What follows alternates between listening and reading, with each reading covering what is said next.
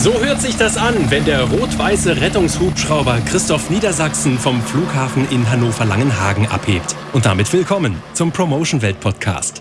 Der leitende Arzt auf Christoph Niedersachsen ist Dr. Michael Möller. Er fliegt bereits seit mehr als 13 Jahren. Ich habe früh angefangen, im Rettungsdienst mitzuarbeiten und ich glaube, es gibt keinen Retter in Deutschland, der nicht den Wunsch hat, mal in der Luftrettung tätig zu werden. Das ist letztendlich eben die Kombination des Berufes mit der Faszination der Fliegerei. Alex Kräft ist ebenfalls schon lange für die DRF Luftrettung im Einsatz. Allerdings hört sich das bei ihm so an. Darf ich Sie mal ganz kurz bremsen für die Luftrettung? Hallo? Wir stehen hier, weil immer mehr Kreiskrankenhäuser schließen und das eine große Problematik wird, weil die Wege immer weiter werden. Mal einen kleinen Moment dafür über.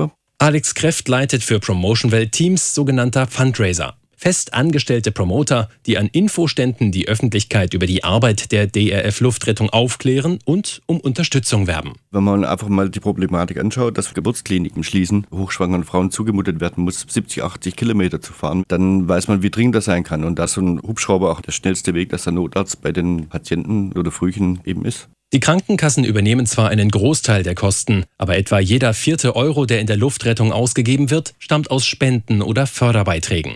Nur dank dieser Gelder ist Christoph Niedersachsen zum Beispiel in der Lage, medizinische Spezialgeräte aus den Kliniken mit an Bord zu nehmen. Dr. Michael Möller zum Beispiel eine sogenannte extrakorporale Membranoxygenierung, das ist ein wüstes Wort, ist im Grunde genommen nichts anderes als eine künstliche Lunge. Das ermöglicht Transporte aus kleineren Krankenhäusern in das Zentrum, wo diesen Patienten geholfen werden kann, was vor Jahren noch nicht möglich war, was letztendlich dazu geführt hat, dass diese Patienten verstorben sind. Die Luftrettung in Deutschland wurde Anfang der 1970er Jahre aufgebaut, weil es immer mehr Verkehrstote gab. Heute werden Hubschrauber bei ganz unterschiedlichen Notfällen angefordert. Es gibt bei uns keine Schlaglöcher, was zum Beispiel bei wirbelsäulenverletzten Patienten sehr wichtig ist. Wir stehen nicht im Stau, sind nicht auf eine Rettungsgasse angewiesen und können immer den direkten Weg fliegen und damit sind wir einfach schneller als jedes bodengebundene Rettungsmittel. Es gibt aber auch Gegenden, in denen Rettungshubschrauber mal wirklich alternativlos sind, sagt Promotion Welt Fundraiser Alex Kräft,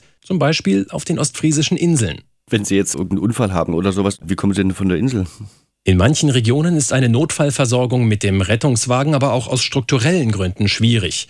Ist das Gebiet weitläufig und dünn besiedelt, können Hubschrauber wie der Christoph Niedersachsen von Dr. Michael Möller die sprichwörtlich letzte Rettung sein. Gerade in Flächenlandkreisen, wo die notärztliche Versorgung nicht ganz so optimal ist, ist es einfach extrem wichtig, dass eben das Luftrettungsmittel heutzutage eingesetzt wird, wie jedes andere arztbesetzte Rettungsmittel auch. Das in Mecklenburg-Vorpommern durchgeführte Forschungsprojekt Primär ist sogar zum Ergebnis gekommen, dass Notfallhilfe in strukturschwachen Gebieten ausschließlich aus der Luft kommen könnte. Das ist aber noch Zukunftsmusik. Derzeit beschäftigt Dr. Möller und seine Kollegen anderes. Ein Phänomen, was im gesamten Rettungsdienst zum Tragen kommt, dass die 112 zu schnell gewählt wird, wenngleich der kassenärztliche Notdienst völlig ausreichend wäre. Das macht sich natürlich auch in der Einsatzzahl bemerkbar. Aber lieber einmal zu viel als einmal zu wenig. Ein Problem dabei, jeder kennt die 112, aber die 116, 117?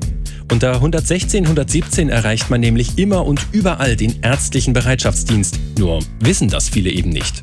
Aber sobald die Rettungsleitstelle den Hubschrauber anfordert, spielt das keine Rolle mehr. Dann muss ein Rad nahtlos ins andere greifen.